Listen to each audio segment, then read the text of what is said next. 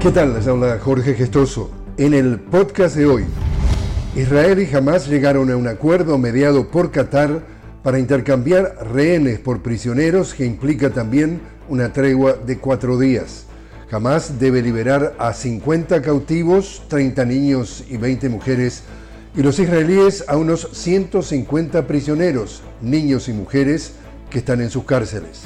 Paralelamente, durante el periodo de la tregua, Israel permitirá la entrada a Gaza de ayuda humanitaria, suministros médicos y combustible. Desde el pasado 7 de octubre, al menos 14.000 palestinos murieron como consecuencia de los bombardeos israelíes, incluidos 6.000 niños.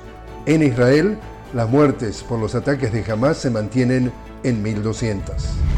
En Venezuela, el presidente Nicolás Maduro condenó lo que calificó de provocaciones del presidente de Guyana a lo que afirmó que Venezuela responderá con contundencia en las calles en la lucha el domingo 3 de diciembre cuando se realice el referéndum consultivo en defensa de los derechos soberanos sobre la Guyana Esequiba. Estas declaraciones se dieron tras el cierre de la movilización de estudiantes por las calles de Caracas en defensa del Esequibo.